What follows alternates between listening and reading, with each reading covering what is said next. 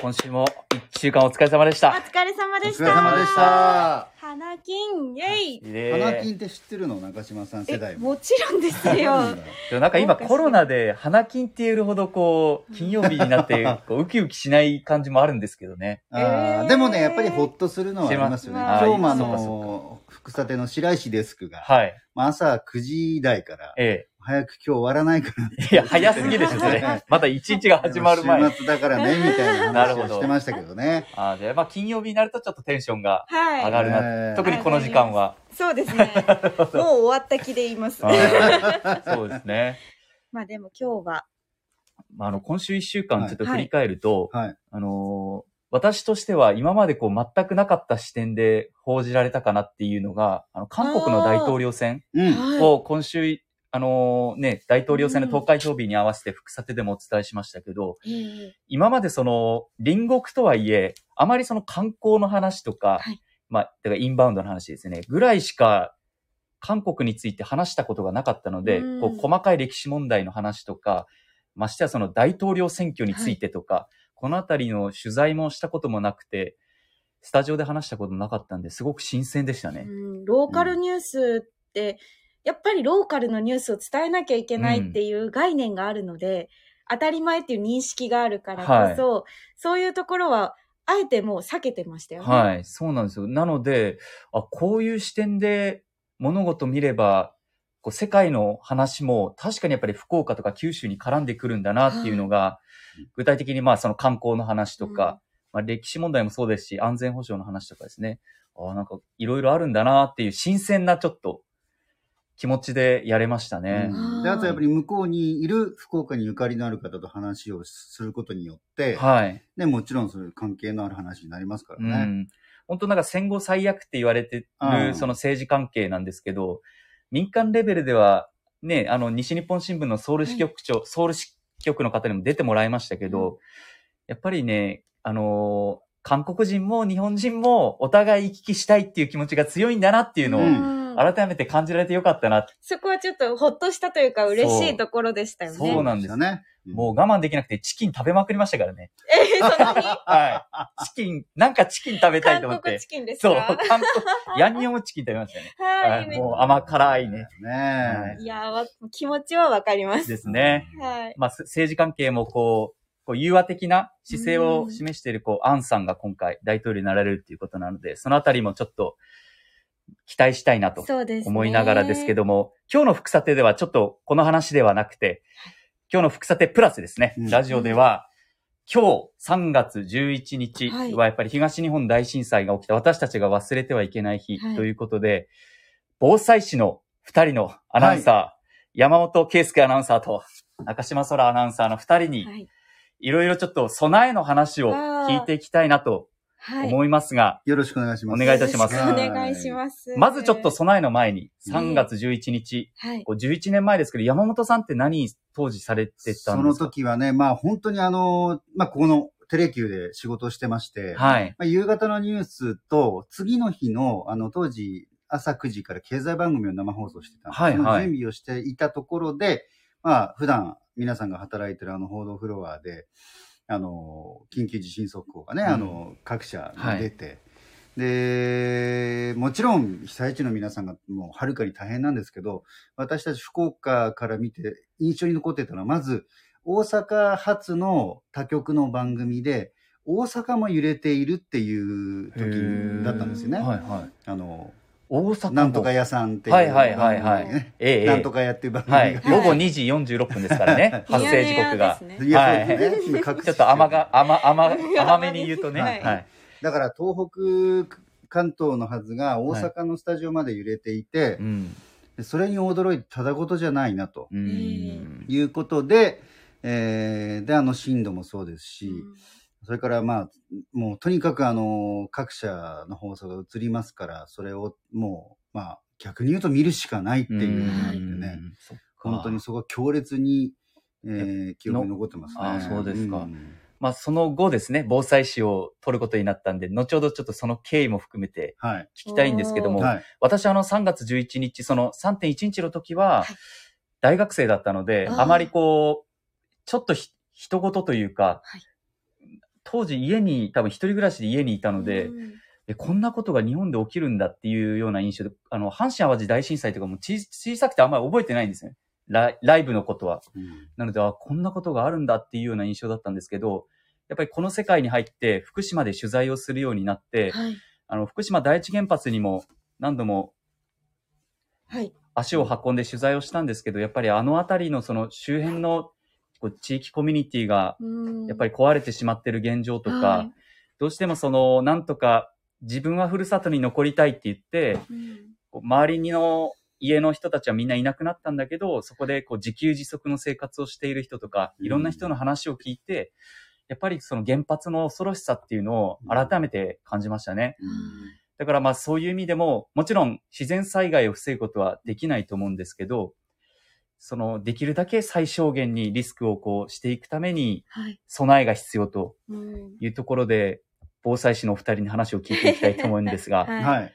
まずその、山本さんが防災士になられ、まあ、取ったきっかけって何なんですか、うん。その東日本大震災まだあいや、きっかけは、熊本地震とかね、その後も、それからまあ水害が九州で頻発してて、うん。でそこでその、あのー我々もまあ、あのー伝え、自分たちなりに伝えるわけですよね。はい。で、そこで触れる機会が、まあ、担当する機会が多かった。うんで、えーそういうふうな、あのー東日本大震災もそうですし、熊本地震もそう、あるいは九州、福岡の水害もそう、自分が経験した時代に、まあ、自分が生きている時代に経験したからには、うんそれを次に伝える責任があるなと思ったんですね。ううん。ん。なるほど。まあ、まあ、残念ながら起きてしまったんですけど、からには次に伝えないといけない。うん。だったら、あの、専門的なことも覚えておこうということで、はあ、なるほど。で、今はい。日伝えたいことあるんですけど、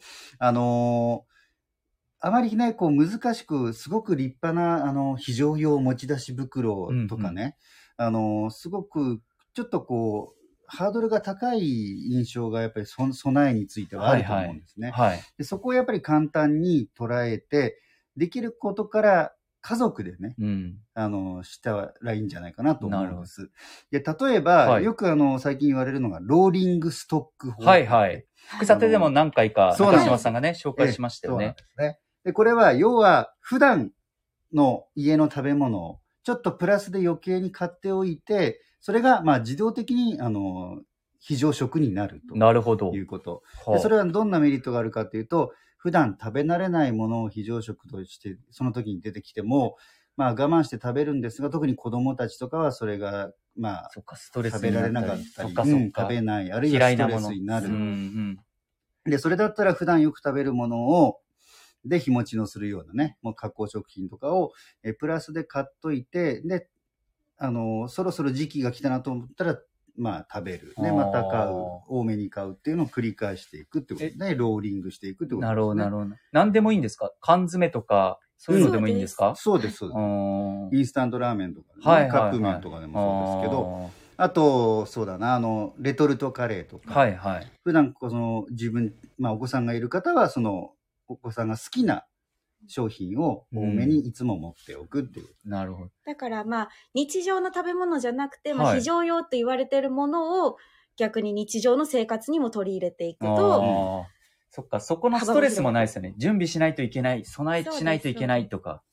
非日常の時に、その日常を感じられることってすごく大事なんですって。うんああ。それがちょっとした安心につながるからこそ、なるほど日々食べてるものって意外とあーストレス緩和になります。だから、あの、実際のか被災者の方の中でも、はい。こう、普段使ってるハンドクリームの女性の方とかね、ええ香りの。なるほど。こういったもの、のを非常用の中にも入れておくと、それでホッとするとかね。そういうのもあるんですなるほど。うん。で、あと、もう一個は。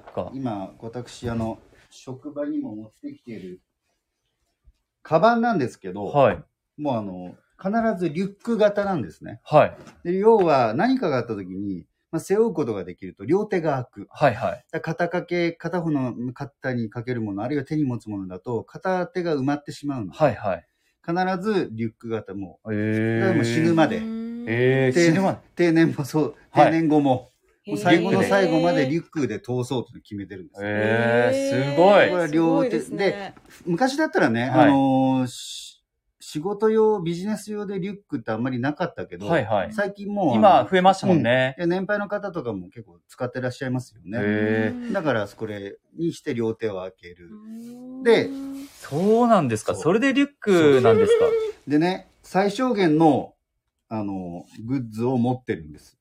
今、その小さなポーチの中に、はい。アルミのシート、これ、へー。あのいわゆる100円ショップで売ってはいはい。るんですけど、。これをえ、ひそう、アルミのシートなんで必要なんですか？これバーって広げると、こう、寒い時にこう、来たら、あ寒さをしのげるはあ、防寒になるってことですか？そうです。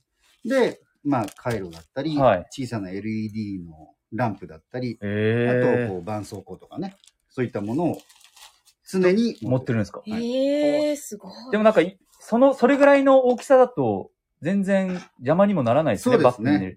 はい。本当に、あの、今これ、どれぐらいですか？スマホ2個分ぐらい15センチぐらいうの。ん。スマホ2個並べたぐらい、はいざっと言うと。はあ。っていうのはね、これはもちろんあの、防災士の先輩の方か、先輩というか、はいはい。同じようにあの防災士されてる方から学んだものでもあるんですけどね。いや、なんか、私は、かっこいいかなと思って肩掛けのバッグ持ってるんですけど、なんかそれ聞くとリュックにしたくなるなって 思っちゃいますね。はい。明石ファンさんからもね、あ、必ずリュック型なんだっていう。ねあまりね、そういう話聞かないですもんね。山本さんからもその話初めて聞きました、でも。はああ、そうかなぜリュックなんだろうってそうですね。言ったことないですね。はいうんそうなんですいね。で中島さんはい中島さんも防災士の資格取られたわけじゃないですか。い,、はいいつ頃取ら、取ったんですか？あ、それはもう社会人になってからですね。なんで取ることになったんですか？それは、もう私も高校時代に、あ、あの、東日本大震災があった時は高校生で文化祭の準備してて、はいはい。その当時は、その起こった時は本当に情報に触れられなかったんですけど、うん結局1年後に文化祭、文化祭じゃない、ごめんなさい。えっ、と、修学旅行はいはい。を仙台に行きまして、おおーはい、で、実際にその被災地とかも見て、うんすごくそれが衝撃的だったんで、防災への意識っていうのはもともとあったんですけうーど、んで、社会人になって宮崎に就職して、はいはい。で宮崎って南海トラフの津波が来るって言われてるそうですね。場所はい。なんですよ。リスクがありますからね。そうなんです。なんですけど、その海沿いの部分に、どんどんどんどん新しい家が建ってたんです。マイホームと呼ばれる一軒家がたくさん建ってて、え、なんでみんなここに建てるんだろう津波来るって、あの、ハザードマップ見たら真っ赤になってるのに、うんなんでだろうっていうところで、私が伝え手として防災士っていう資格でも取っておけば、はい。なんかこの若造が言ってもちょっとでも説得力のある。ことができるかなと思っうんて。取得したのがきっかけです。へえ。はいえ、結構防災士って大変なんですか？取いるのやいやいやいや、えっと、講座を受けて、意識があれば、うん、勉強すればなるほど。何でもできる。土日、例えば土日2日間、あの、講座を受けて、最終的に30問の選択問題。を受けるって形ですね。そんなに難しい資格ではないでああ、すし、そうなんですね。確かもう15万人だったかな。全国で、いいた気がしやっぱります。まあかなりの人数、毎年どんどん増えてますから、まあその防災士の資格は取ってないんですけど、私もやっぱり、こう、防災への意識は、はい。取材を通して、熊本地震の時もそうですし、さっきも言いましたけど、福島第一原発とか、はいあとあの、原発で言うと、青森の六ヶ所村っていうところで、はいあの、日本原燃がいろいろその再処理工場とか、うんうんまあちょっと難しい話すると、モックス燃料とかを、ここの辺りを扱っている工場があって、政府がこう、ね、出資してこうやってるところがあるんですけど、うん。まあなんかそういう原発の、女川原発とかもあのはい仙台に行ったんですけど、そういう現場を見ると防災への意識大事だな、取材を通して大事だなって。で、実際中島さんとか、あの、山本さんから話を聞いて、今あのリュック、それこそ家にはリュックがあるんですけど、はい リュックの中に入れてるんですよ。日用品とか、そういう、はい。例えばカイロとか、うん。あの、シートとか、うん。何かこう困った時非常用トイレとか、はい。そういうのは、それ大事ですね電池とか、うんそういうのは入れてるんですけど、はいはい。で、玄関の近くにできるだけ置いてって、うんうん何かあった時すぐ持ち出せるようにしてるんですけど、うんローリングストックっていうのはちょっと頭になかったですね。でもこれがね一番簡単だと思います。ううんん。あと中には、こう、家族、まあ家庭、あの、家族で住んでる方とかは、ゲーム感覚でその真っ暗な中でどうやってご飯を食べるのかとかいうのをやるって方もいますよね。なるほど、なるほど。うんでも身の回りにやっぱり防災の意識が高い人がいるっていうのは大事なことだなっていうのはそうですよね。感じますね。本当に。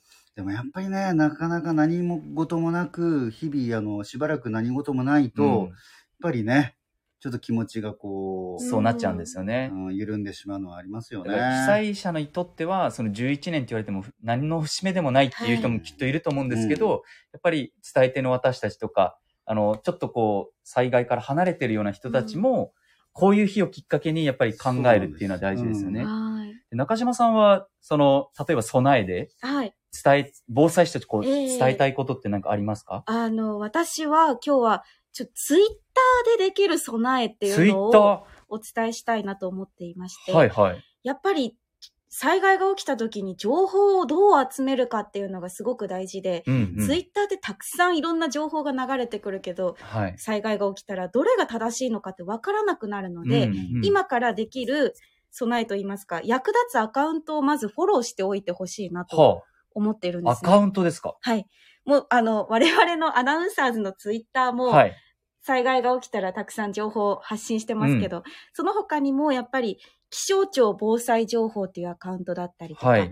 あとは気象庁のアカウント、はい。あと首相官邸災害危機管理情報っていうなるほど。ところは絶対正しいですよね、出てくる情報。うんうんこの3つですね、まず。はい。あと、お住まいの地域の自治体アカウント、福岡市で言うと、福岡市広報戦略室っていうアカウントがそれに該当します。避難所の情報とかってそうですね。緊急事態が起きた時はそういう情報を発信してくれますし、あとはまあこれを言うのはどうかと思うんですけど、NHK の あのアカウントもまあそうですよね。防災に関してはいいかなとうんお勧めしたいなと思ってます。もっと NHK っていうのも、あ、ちょっと、ちょっと入ってるだから許されるかなと思っていまあました。でも正確な情報まあでもよをっていうり、やっぱ早く専門早く多くな、多くの情報をうんね、そうです確かに。身を守るためにはそんそうなです。ライバルとか言ってられないので、ですねはい、お伝えしますね確。かに。で、そういうのをアカウントをフォローしても、他にも皆さんいろんなのフォローしてると思うんで、うん情報埋もれちゃうと思うんですよ、タイムラインの中では。はいはい。なので、うんあの、アカウントの多分自分のアイコンマークを押したら、いろいろプロフィール変更とか出てくると思うんですけど、はいはいその中にリストっていうのがあるんです。ええ。で、はいそのリストをタップすると、複数のアカウントをまとめて管理できるようになるんですよ。ええ。でそこに指定のアカウントだけを集約することができるので、それを作っておくと災害の時には非常に便利なんじゃないかなと思います。じゃあそこをリストを、リストもう用意したものを選べば、はい。そのアカウントだけの。タイムラインになる。そのリストで防災情報を集めるためのリストを作っておくっていう。じゃあさっきので言うと、そのリストに NHK とか気象庁防災情報気象庁、はい。首相官邸、はい。お住まいの自治体、まあうん福岡の人は福、うん例えば福岡市とか、うん。この5つをまとめとけば、はその情報だけが見られるってことです。ああ、へえ、なので、フそうなんですェイクの情報とかも、まあ、流れてこないでしょうし。そうね、減らせますよね。なるほどあともうとにかく情報量が多くなりすぎるから。はいうんなるほでど。まあそれ大事ですね。大きな災害が起こった時っていうのは、あの、各通信会社が無料で Wi-Fi を提供したたりもするんですよ。あの、00000ジャパンっていうのがあるので、はいはい。そういうのも活用しながら、はい。っへてーいうことも知っといてほしいなとああ、いや、すごくためになりますね。はい。私は今日これを言いたかったです。なるほど。ありがとうございます。いや、これすごく有益な情報なので、うんツイッター使ってる人たくさんいると思うんですけど、リストってね、もしかしたら使ってない人も多いかもしれない。そうですね。で、このラジオ視聴者は結構、ツイッター使ってるんじゃないかなと思って。そうですね。今日もあの、かぐわさん、明石ファンさん聞いてくださってますけども、メッセージもくださってますけど、はい。山本さんから最後に3.11、震災から11年ということで、皆さんに改めて何か伝えたいことってありますか？一つね、追加の情報、さっきあの、防災士15万人って言ったんですけどはいも、そ今20万人超えてるうんですええ、私が取った時は15万人だった。ああ、そうなんですえね。え。。なんで、あのーやっぱりそういうちょっとね、周りにそういうの知ってるっていう人がいるっていうのはうん。大きいと思うし、あとこう、3.11の時に一斉にこうメディアが報じてるっていうのを、まあ、賛否あると思うんですけどね。はいたださっきの話と同じよう、あの、木戸くんが言った通り、はい。やっぱりしばらく災害が身近に起きてないと気が緩むので、うん。まあ、こういう機会にもう一回スイッチを入れ直すっていうのうんは本当に大事なことだと思うんですね。そうですね。うんそういう日にしなきゃいけないっていう。まずこう、ちょっと今日もローリングストックとかいろんなお話しましたけ？ど、ツイッターのお話もしましたけど、まずできることからちょっとやってみて、はいそれがもしかしたらこう、きっかけでね、どんどんどんどん、みんないろんな人に伝えていくことで、防災意識が周りの人も高まっていく。そういったこともあると思いますんで、これを機に、改めてちょっと自分の周りを備えをしっかりしていただきたいなと思います。はい。私もちょっと見直したいなと思います。はい。ぜひ。はい。高めていきましょう。はいはい。ということで、来週の福さても様々な情報をお伝えしていきますので、来週もぜひよろしくお願いいたしおます。願いします。皆さん、今日はメッセージいろいろありがとうございました。ありがとうございますありがとうございました。来週からもよろしくお願いいたします。失礼いたし失礼ます。します。一週間お疲れ様おでした。疲れ様でした。